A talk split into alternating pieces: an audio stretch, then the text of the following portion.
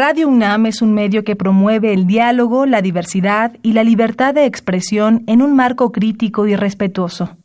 Los comentarios expresados a lo largo de su programación reflejan la opinión de quien los emite, mas no de la radiodifusora.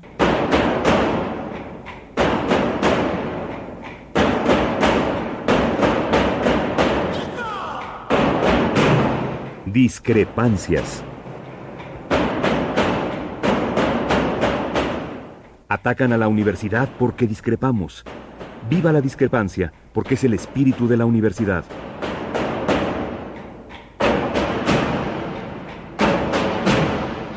Martes de Discrepancias.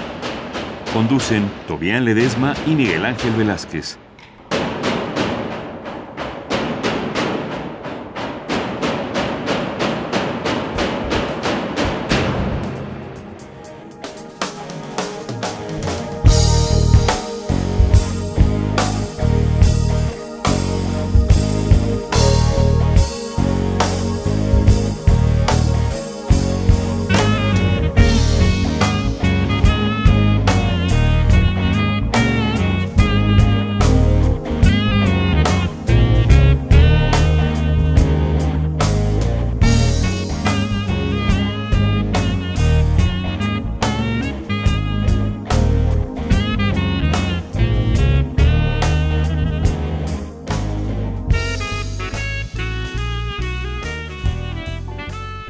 Muy buenas noches, gracias por estar con nosotros.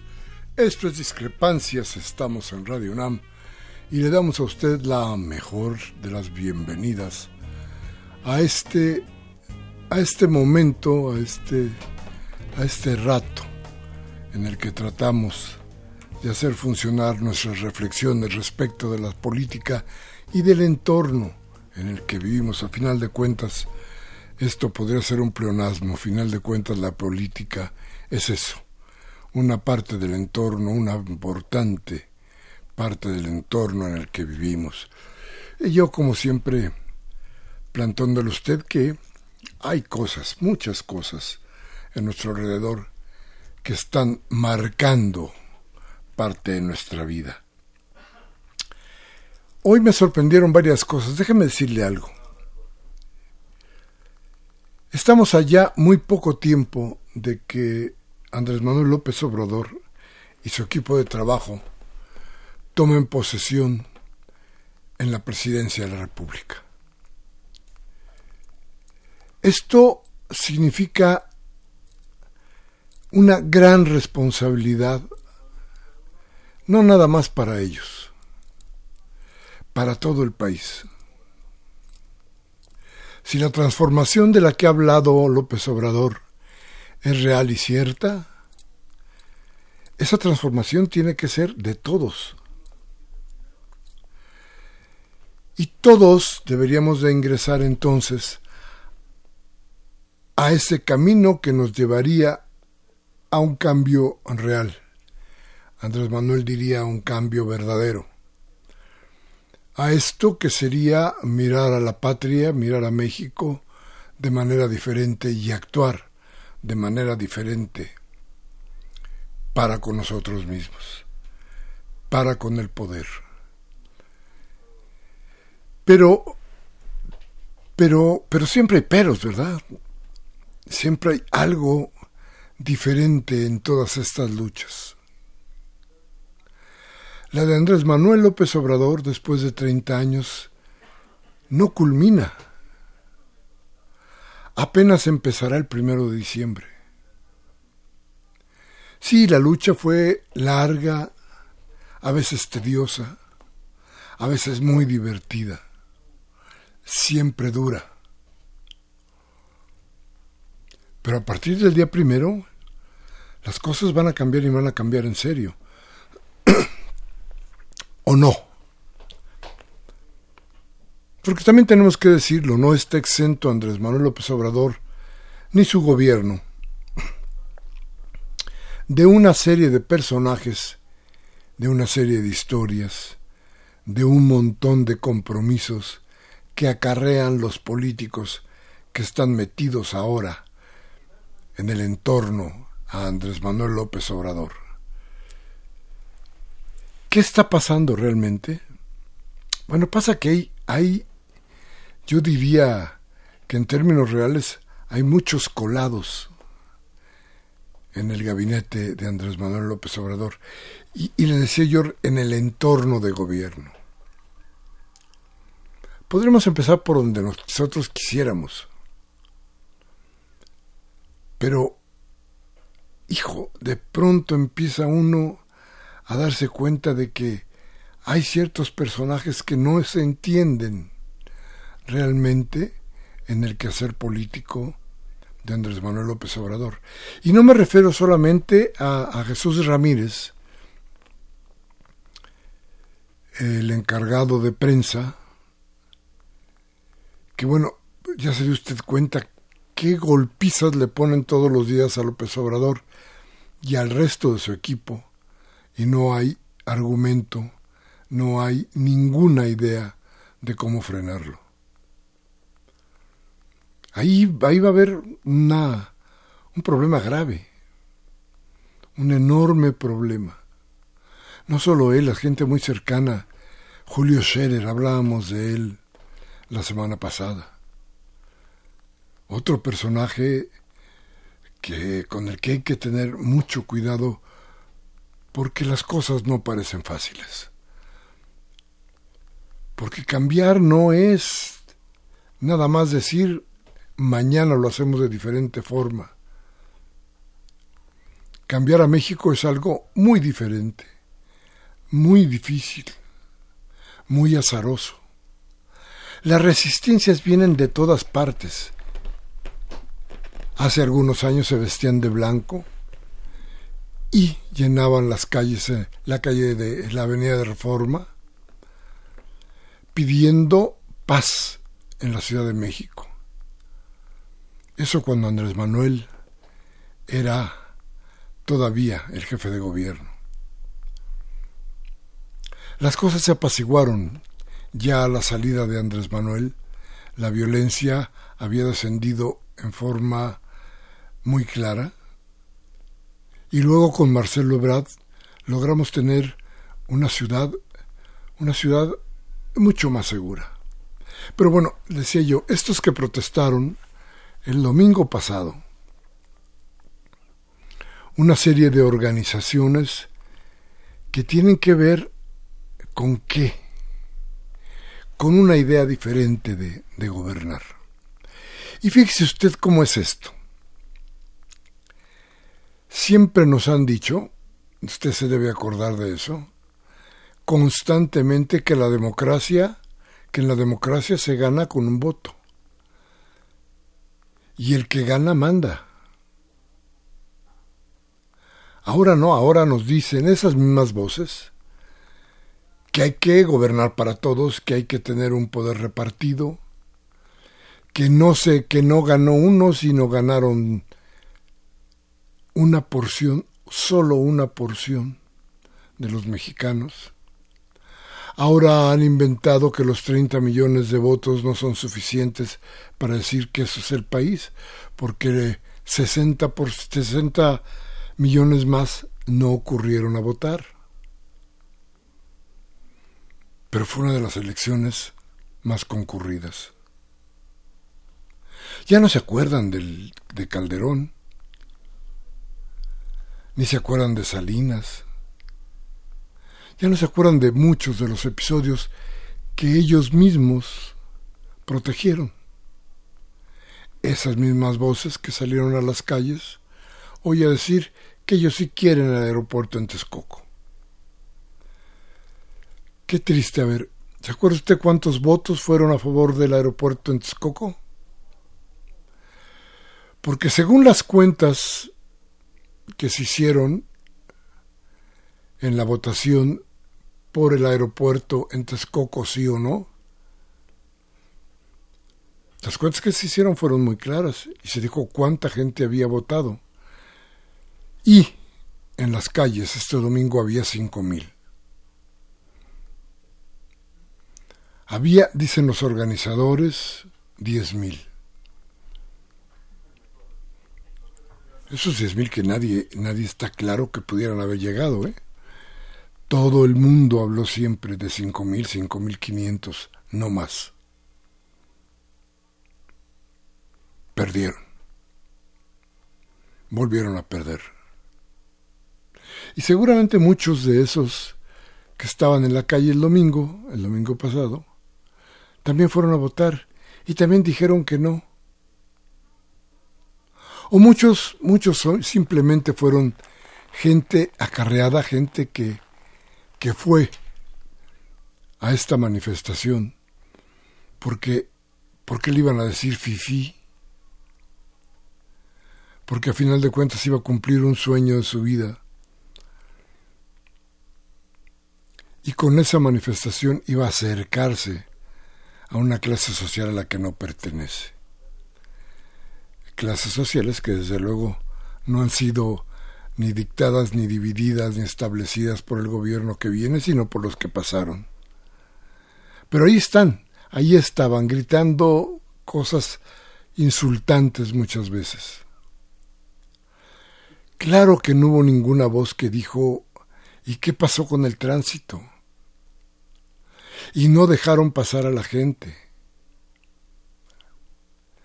Y todo lo que han dicho en contra de todas las marchas que favorecen cualquier idea justa, hoy no salieron. Hoy todos estuvieron calladitos, diciendo que qué bueno que había esas voces porque esas voces eran democracia. Buscando todos los adjetivos posibles para tratar de justificar que esos 5.500 no quieren el aeropuerto en otro lado que no sea en Texcoco. Ni modo. Tenemos que avisarles que perdieron, que perdieron otra vez. Ni modo. Fíjese usted que es curioso, porque cuando menos en el discurso, las grandes corporaciones los que estaban realmente involucrados en el aeropuerto están de acuerdo. Se salen del proyecto. Y entonces, ¿quiénes son los que caminaron sobre reforma el domingo? ¿Qué mano mece esa cuna? Lo que tenemos que estarnos lo preguntando, porque son de las cosas que vamos a ver ataques de todo tipo, con justificaciones de todo tipo también para tratar de menoscabar el poder popular que acompaña a Andrés Manuel López Obrador. Vamos a hablar de esto y vamos a hablar de otras cosas. Hoy, hoy le voy a decir que, que bueno, invitamos, vimos la forma de que estuviera aquí Martí Batres, para que nos explicara qué es lo que está pasando con toda esta aventura de los bancos. Pero eh, Batres parece que tuvo eh, alguna complicación en el Senado y no llegó. Y le decía yo a usted que las grandes dificultades de Andrés Manuel tendrán que ver, sí, con los opositores descubiertos, los que están ahí, los que ya todos conocemos, con los discursos que más o menos conocemos y con las reacciones que más o menos conocemos. Lo peligroso son los que creemos amigos. Los peligrosos son los que están en el entorno cercano. Los peligrosos son los que se dice que piensan de la misma forma que López Obrador y que no acaban de salir del marasmo del priismo. No hay vacuna, ¿eh? Solamente alerta, solamente focos rojos. Habrá que hacer desde ya una gran lista de los malos funcionarios del gobierno de López Obrador para alertarlo también a él sobre el manejo de la gente que decía yo está a su lado y que tiene el cuchillo de la traición bien afilado. En fin, doy nuestros teléfonos el 55 36 8989 y el A sin costo 01 850 52 688. Vamos a un corte y regresamos.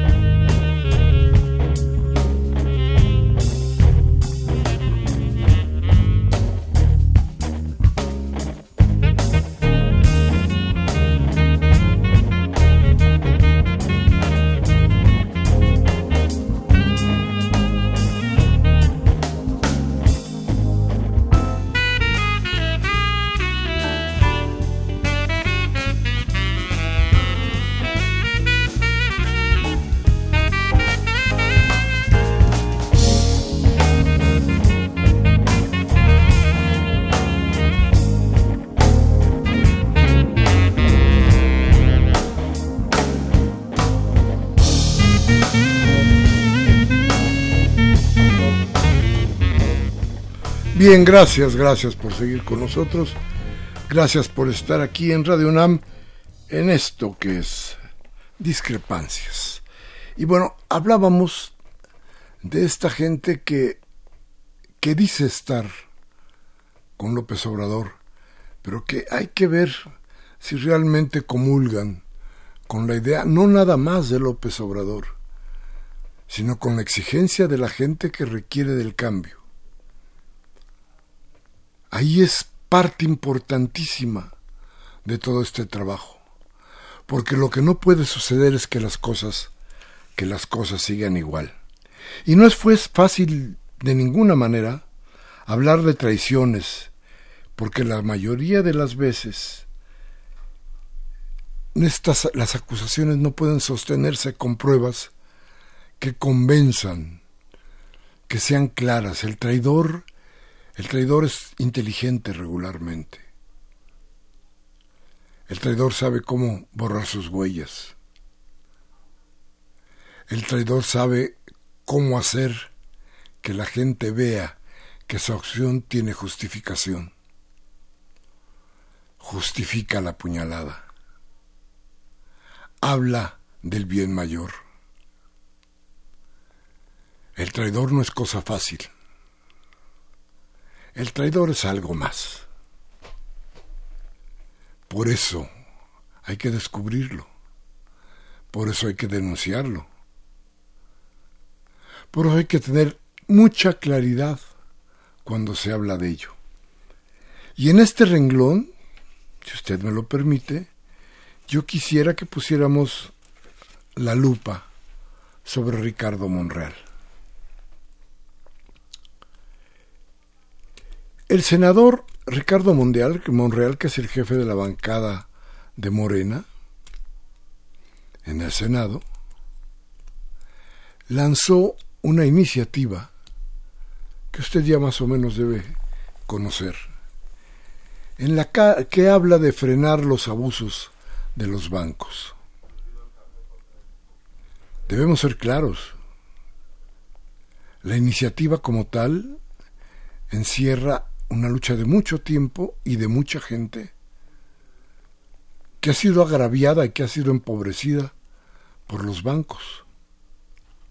Aquí mismo le hemos dado a usted en varias ocasiones el dineral que sacan los bancos de México. Hay que ver cuánto saca Citibanamex de México, cuánto saca BBVA, Santander, para que nos demos cuenta cómo los sobreprecios de los servicios del banco o de los bancos han hecho que mucha gente reflexiones sobre lo que tiene que hacer con ellos. Y sin embargo, las iniciativas que se han dado a este respecto nunca, nunca han florecido. La diferencia hoy, la gran diferencia, está en que quien propone el cambio tiene la mayoría. Y hoy ese cambio podría ser una cosa real. Y bien peligrosa para los banqueros. Pero, ¿qué pasó? ¿Esa iniciativa de veras tenía que haberse jugado ahora? A ver, hay que ver varios entornos, hay que darnos cuenta de por qué lo hizo Monreal ahora. ¿Por qué no dejó que iniciara el gobierno? ¿Por qué no se buscaron momentos propicios para dar esto? Porque, porque los políticos saben medir los tiempos. ¿Por qué lo dio ahora Monreal? Pues le voy a decir que porque él sí midió los tiempos. Y le voy a decir por qué. Porque después del golpe que de cualquier manera le hicieron sentir a Andrés Manuel López Obrador la iniciativa privada, golpe pequeño, golpe apenas perceptible por la cuestión de Texcoco, había que decirle quién lleva las riendas de este país. ¿Quién manda realmente? Eso no lo pudieron hacer porque la consulta además hizo que hubiera una opinión popular tan importante que ellos, la derecha en general, los bancos con con todos ellos, la iniciativa privada se hubiera visto atacada por ¿por quién? Por la decisión popular. Había que buscar una forma. Había que buscar una forma y Ricardo Monreal puso la trampa. Una trampa muy al estilo de Ricardo Monreal una trampa que lo pinta de pies a cabeza, de cuerpo entero. Entonces, la iniciativa era, si Andrés Manuel López Obrador dice, no estoy de acuerdo con la iniciativa de, de Monreal, todos hubiéramos dicho, pues ¿qué no estás tú enarbolando la bandera del cambio, de la transformación? ¿Cómo vas a permitir que los bancos nos sigan robando? Todos hubiéramos estado en contra de que Andrés Manuel López Obrador hubiera dicho no a la iniciativa de Ricardo Monreal. Ah, pero ¿qué tal si Andrés Manuel decía que sí? Si decía que sí, entonces, ¿qué cree? Pues vendrían toda la iniciativa privada a pegarle con mayor fuerza que lo que están haciendo ahora.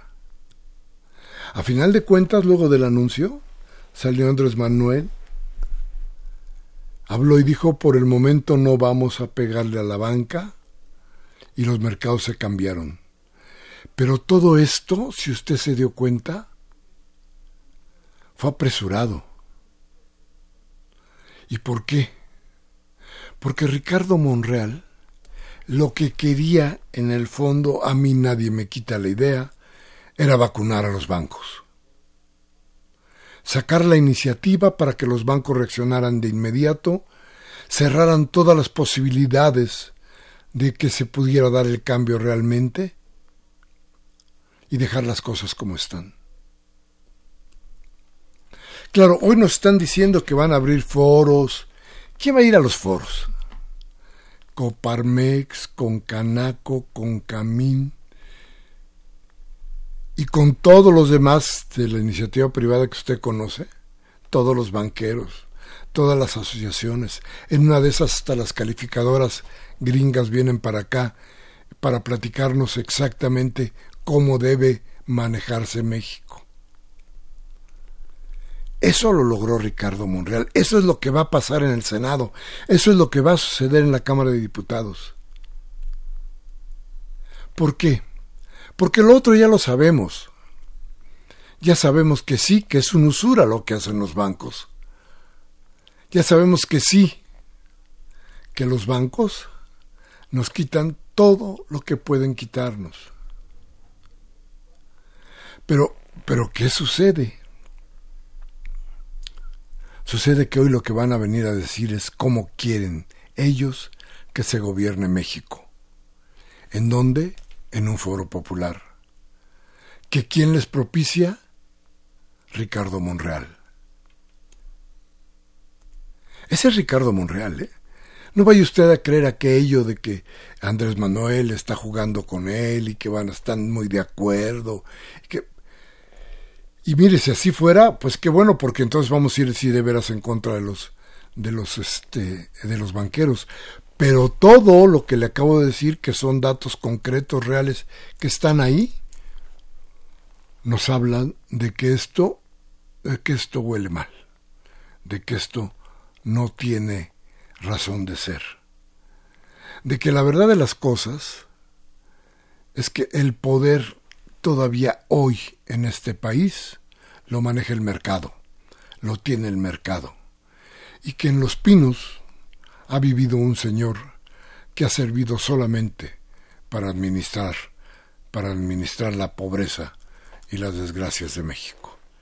En fin, Teléfono 55 36 8989, Lada sin costo 01800 50 52 688. Vamos a un corte, regresamos, llámenos.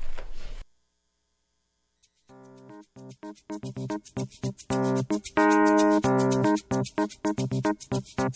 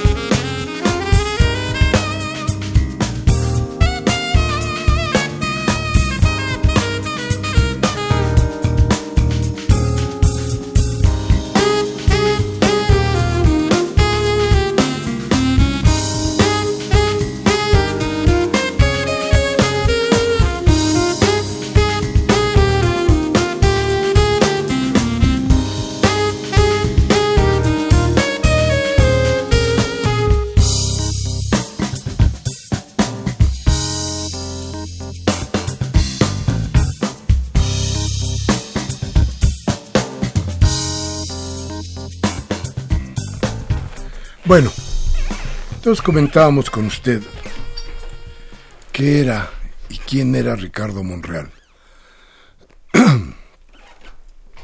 ¿Por qué pertenece, por qué permanece Ricardo Monreal en las filas de Morena?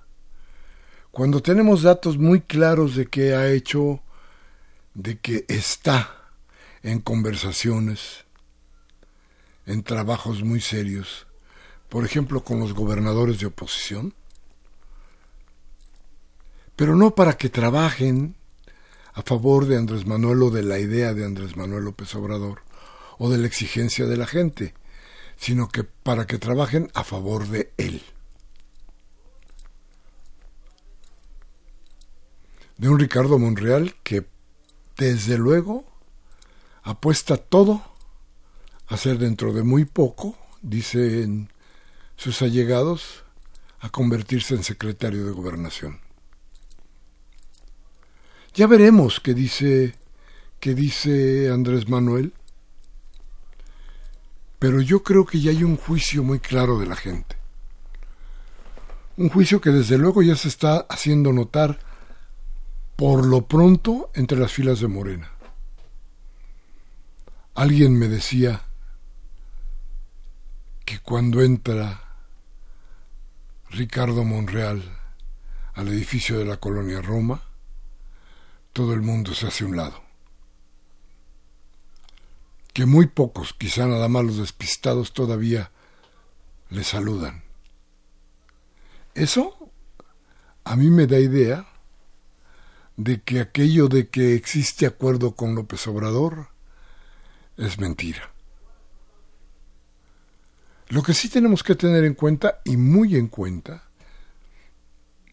es que la iniciativa y la idea de acortar las ganancias de la banca es importante. Ricardo Monreal vacunó a la banca, obligó a hacer un movimiento Andrés Manuel que yo creo que no estaba en la agenda a posponer tres años cualquier modificación a este tipo de usura que hacen los bancos, sobre todo los mexicanos. Y digo sobre todo porque, porque no hay manera de zafarse de la banca. Hay una clientela de verdad, una clientela esclava de los bancos, todos nosotros. Eso hizo Monreal quizá bien jugada la cosa dejar solamente llegar Andrés Manuel al poder y inmediatamente después o un poco después lanzar la iniciativa hubiera hablado de una hora muy diferente a la que estamos viviendo en estos momentos. Así es que agradezcale usted a Ricardo Monreal cuando vaya usted a pagar todas las todo lo que le hace pagar su banco agradezcale a Monreal que lo siga usted haciendo. Bien, ese es otro de los asuntos que nos, que nos llama mucho la atención. También nos llamó mucho la atención el, fin de semana un fake news que, que, era terrible que decía que Andrés, Andrés eh, López Beltrán, el hijo de el hijo medio de Andrés Manuel, se había casado en el sureste del país, en uno de los hoteles más lujosos y lleno de lujos. Y de pronto hablamos un poco con él y, algo decía él de, bueno, sí, yo voy a tener, yo me voy a casar cuando la prensa quiera o cuando el Twitter quiera, voy a tener hijos cuando ellos quieran y voy a hacer lo que sea cuando ellos quieran. O sea, porque yo, sin que haga nada, ellos, ellos suponen que yo hago todo. Claro, fue una mentira, otro de las mentiras que busca, como le decía yo, menoscabar el poder de Andrés Manuel López Obrador.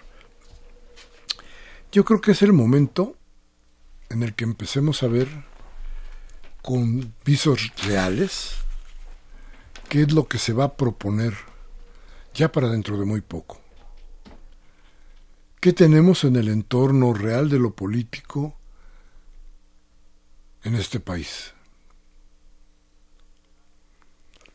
Si bien es cierto que Ricardo Monreal juega con mucha sagacidad sus cartas para tratar no sólo de pegarle a López Obrador, sino fíjese usted, de crear un efecto entre, eh, claro, con la, desde luego, con la complicidad de muchos medios de comunicación, de tratar de ponerse a la altura de López Obrador. Contestatario, fuerte. No, no podríamos hablar de que los senadores y los diputados se convirtieran en subordinados. Pero sí podríamos hablar de que cuando se juega en un partido, todos juegan disciplinados para tratar de meter un gol. Y la verdad es que Andrés Manuel tiene muy buenos goleadores y él es un excelente goleador. Lo malo, lo malo es que no tiene defensa. Y le están tundiendo día con día porque no hay una idea clara que se esté dando. Vamos a esperar a ver qué pasa el primero de diciembre. Vamos a esperar que a la llegada de Andrés Manuel a la presidencia de la República, la transformación que ya se está gestando pueda ir tomando fuerza y se pueda ir ya, pueda ser, pueda ir convenciendo a la gente de nuestro país. ¿Qué nos queda en el tintero? Bueno, mire, seguramente alguno de nuestros escuchas sufrió ayer el bloqueo en la carretera de Pachuca. Creo que hay cosas ahí que tenemos que darnos cuenta que sucedieron y que tendríamos que reflexionarlas bien. Desde luego el abuso policial, el abuso de los policías, no puede disculparse de ninguna manera. Tanto es así que José Ramón Amieva dio la cara y ofreció disculpas a la población por lo que había ocurrido. Ahí está con toda claridad el tamaño de la culpa de la policía de la Ciudad de México, que, a ver, dirige, ¿quién cree usted? Collins. Collins es un tipo con el que al que todo el mundo, Raimundo Collins, le tiene no respeto, pero sí miedo. Bien, eso llevó sí a una gran molestia en la población, en la población de San Juanico, en el Estado de México. Y hubiera sido factible que sucediera en cualquier parte de la ciudad o del país cuando la policía comete brutalidades como las que cometieron los policías de la Ciudad de México policías que desde luego deben irse de la corporación. Hoy también dijo José Ramón Amieva que Collins no se iba de la policía. Yo no sé si sea un error. Creo que es muy difícil el momento en cuanto a seguridad en la Ciudad de México y en el Valle de México como para descabezar ahorita la corporación. Sin embargo, hay que quedar, hay que, hay que ver las cosas con toda claridad. No es posible que solo la represión pueda acabar con lo que sucede en todo este ámbito que le he señalado. Y la respuesta fue exactamente al tamaño de lo que hicieron los policías. ¿Quiénes salieron a protestar. ¿De veras eran los habitantes de San Juanico? ¿O de veras era todo, todas las colonias que hay por ahí, cansadas de la violencia y de la brutalidad de los policías? Porque si suponemos que esto sucedió solamente ayer, nos vamos a equivocar. Las pocas veces que la policía entra, por ejemplo, a la colonia Gabriel Hernández, porque casi nunca entran, encuentran una respuesta parecida a lo que vimos ayer. Sí, la población está muy cansada, se irrita con facilidad y no soporta más ni la provocación ni el abuso. La lección de San Juanico debemos de tenerla muy en claro. Debemos de darnos cuenta de qué puede suceder cuando la gente dice basta. Me preocupa mucho que, por ejemplo, en todo este zipizape, en todo este agarrón, en todo esto que usted le puede llamar como quiera, por ejemplo, brilló por su ausencia toda la policía y todo el poder del gobierno del Estado de México. Nadie los vio. Quemaron una patrulla del Estado de México, sí, pero pues quién sabe quién, dónde estaban los policías, dónde estaban los negociadores del Estado de México, no sabemos. Sabemos que había gente del gobierno de la Ciudad de México, sabemos que había gente, eh, mucha gente federal,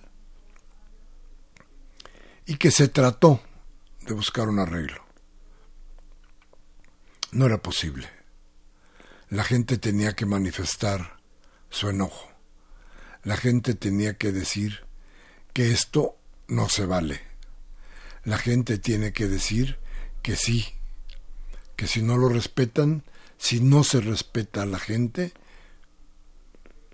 la cuarta transformación no va a ser posible.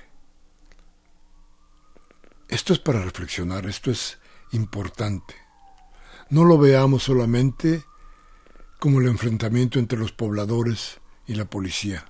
No lo veamos nada más como el abuso policiaco y como la respuesta a pedradas de los jóvenes de San Juanico. No veámoslo como un hecho social importante de gran calado y tengamos cuidado.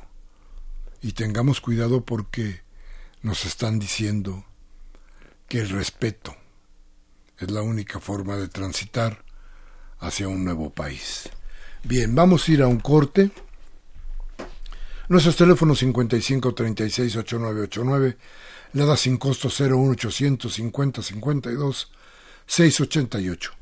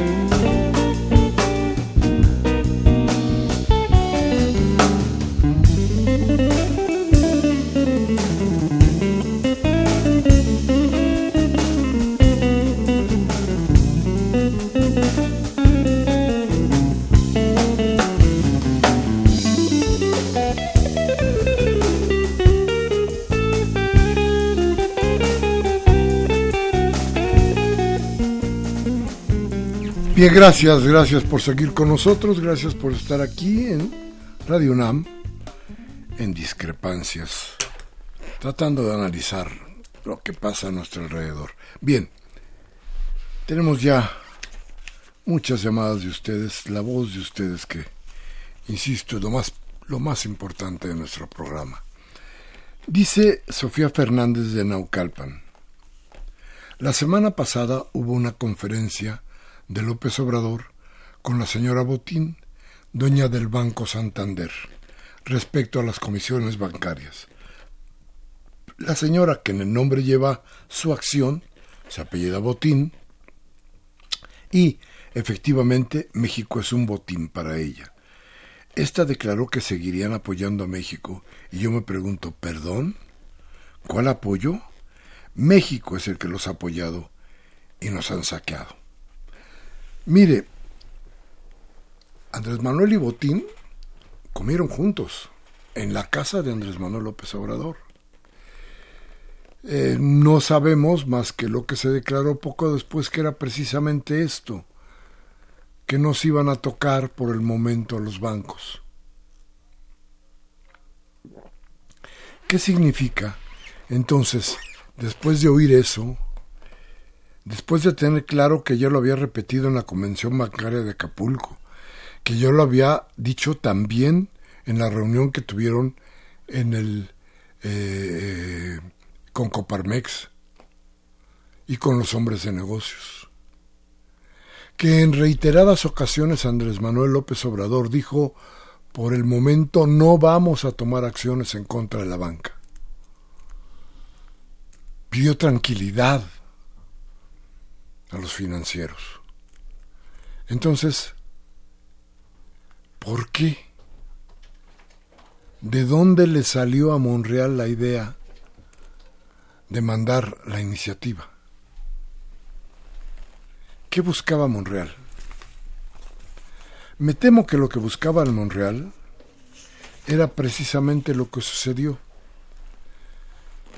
que se lanzara un ataque en contra de López Obrador. ¿Para qué? Insisto, para que su llegada el primero de diciembre al poder no sea tan terriblemente popular como fue la elección. Por eso hay que tener cuidado. Por eso tenemos que ver las cosas con mucho, mucho cuidado. Esto era lo que quería Monreal. Golpear a López Obrador. Hoy creo que está muy claro. Hoy, en la Bolsa Mexicana de Valores, en las casas de cambio un nuevo embate en contra de López Obrador. Debemos entender bien qué hizo Monreal. La iniciativa es buenísima. El momento es el peor. La dirección, la dirección es perversa. Así tendríamos que plantearnos bien qué fue lo que hizo Ricardo Monreal. Entonces, muchas gracias, doña Sofía. Gabriel Campos de Benito Juárez dice, realmente sabemos, esos ardidos del poder, despreciados por el pueblo, la mediocre marcha del domingo pasado. Muchos colados panistas y priistas estaban. ¿Y por qué no protestaron por la pérdida de un billón de pesos en el 16 que la auditoría de la Federación investigó y la pérdida de 20 millones de pesos de las Afores? ¿A qué se debe que no hay camas en el ISTE? ¿Por qué al, duopolio televisivo le renovaron su contrato y la miseria que pagaron de derechos? ¿Acaso se los van a regresar el próximo año en declaraciones anuales? ¿Se les olvidó protestar por los feminicidios, desapariciones forzadas, la gran cantidad de niños desaparecidos, si eso están haciendo ahorita, ¿qué esperamos cuando tome posesión López Obrador? ¿Para eso sirven las redes sociales? ¿Para hacerle la vida imposible al pueblo? Duro, don Gabriel, muy bien, ¿eh? Lourdes García de Tlalpan dice felicidades por el programa. Muchas gracias, doña Lourdes. Efectivamente, AMLO tendrá muchos traidores en su equipo y deberá saber respecto y lo deberá saber, dice. Respecto de los migrantes, México está lleno de pobreza. México muere de hambre. Estas personas no llegarán a Estados Unidos. ¿Y qué van a hacer aquí? Están primero nuestros connacionales. Tiene razón doña Lourdes, pero ya platicaremos de esto, es muy importante. Arturo Badaguer de Benito Juárez, le mandamos un saludo, don Arturo, dice yo digo que lo que pasó en San Juanico es una revancha del gobierno. Respecto a Monreal, es un traidor, pero no hay que olvidar a Antonio Ortiz Mena, que es el protegido de los traidores del G8, y para allá va Monreal. Déjeme decirle que yo, le, yo lo pondría peor, ¿eh? Yo diría que Monreal es el nuevo chucho de Morena. ¿Se acuerda de los chuchos del PRD? Este es otro chucho. Nada más que este, este está... Este ya se sabe lo que pasó con aquellos, hay que tenerle más cuidado. Luis Ugalde de Nezahualcóyotl dice, señores, para mi gusto, el, el excelentísimo señor presidente, don Enrique Peña, se merece un monumento. Pero cuando está en el Camposanto, bien, don Luis. Elena González, qué bueno que todavía contra, con todo lo que sucede, con todas las cosas que, que le pasan al país, existe este buen humor, esta, esta sabiduría para expresar las cosas que realmente suceden. Muy buen humor y muchas gracias, don Luis Ugalde. Elena González de Benito Juárez dice, sin duda se nota que nos estamos moviendo para que el país cambie, cada uno desde su trinchera. Muy bien, doña Elena. María Sánchez de Venustiano Carranza dice, Ricardo Monreal está dolido porque no lo consideraron para nada.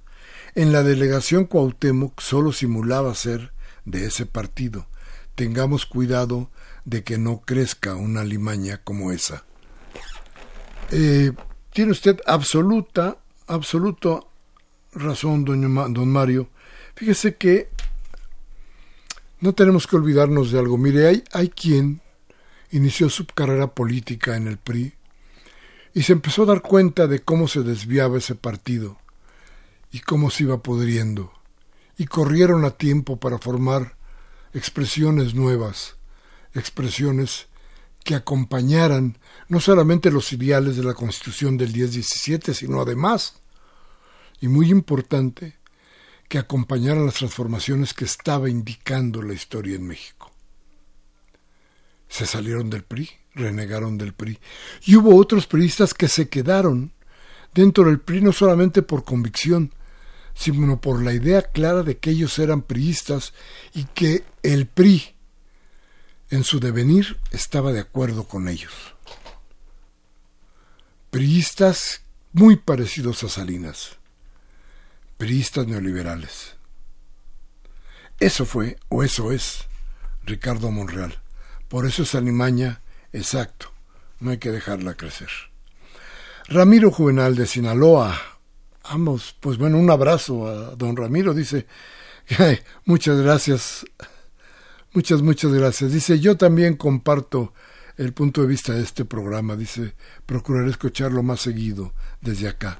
Don Ramiro, un abrazo y muchísimas gracias. Rubén Pinto de Catepec nos dice, ojalá que de Ricardo Monreal se promueva, ¿qué? Sí. Dice que ojalá que Monreal sí promueva que le quiten las comisiones a los banqueros. Es más el daño que hacen que lo que van a perder.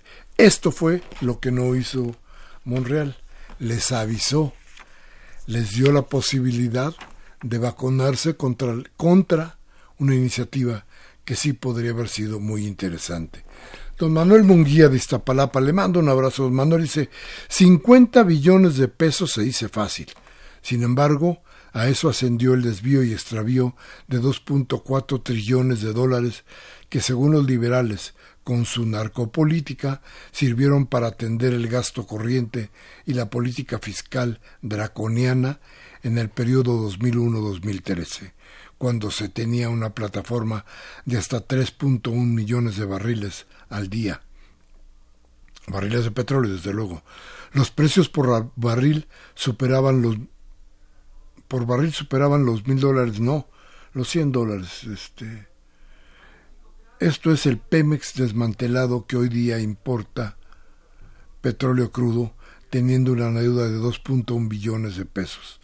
Triste es recordar que éramos el quinto productor mundial de petróleo en los 80. Salinas, Fox, Calderón y Peña deberían de ser obligados con sus cómplices, los Lozoyas, padre e hijo, a devolver lo que han saqueado a México.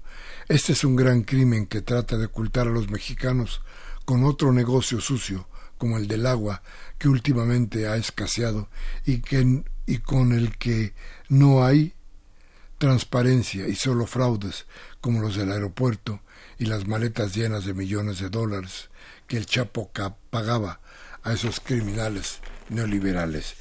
Y nos dice Ángel Cervantes de Cuauhtémoc, Tocayo, ¿cómo estás? Necesitamos, dice, el apoyo del paisanaje que añora porque el México querido se resignifique. Y en la colonia Roma, donde despacho Obrador, hay ventanas con el letrero que indica Colonia México en lugar de Colonia Roma, y este servidor sugiere agregarle Colonia Querido México, ya que todas las calles tienen nombres de los estados del país. Bien, perdón, se nos acabó el programa, les agradezco mucho que hayan estado con nosotros. Como siempre, como siempre, yo les digo, si este programa les ha servido, si lo que oyó aquí de veras le interesó, por favor, tómese un café con sus amigos y hable de lo que aquí hablamos. Y si no, ya sabe, cámbiele, cambie la Televisa Radio Fórmula a MBS para que le cercenen la voluntad del cambio. Hoy 13 de noviembre del 18, Gerardo Zurrosa estuvo en los controles técnicos, Alejandro Guzmán y Yeudiel Maldonado en asistencia de producción, Baltasar Domínguez en la producción, Miguel Ángel Velázquez les envía un abrazo y les pide por favor, no dejen de pensar. Hasta la próxima.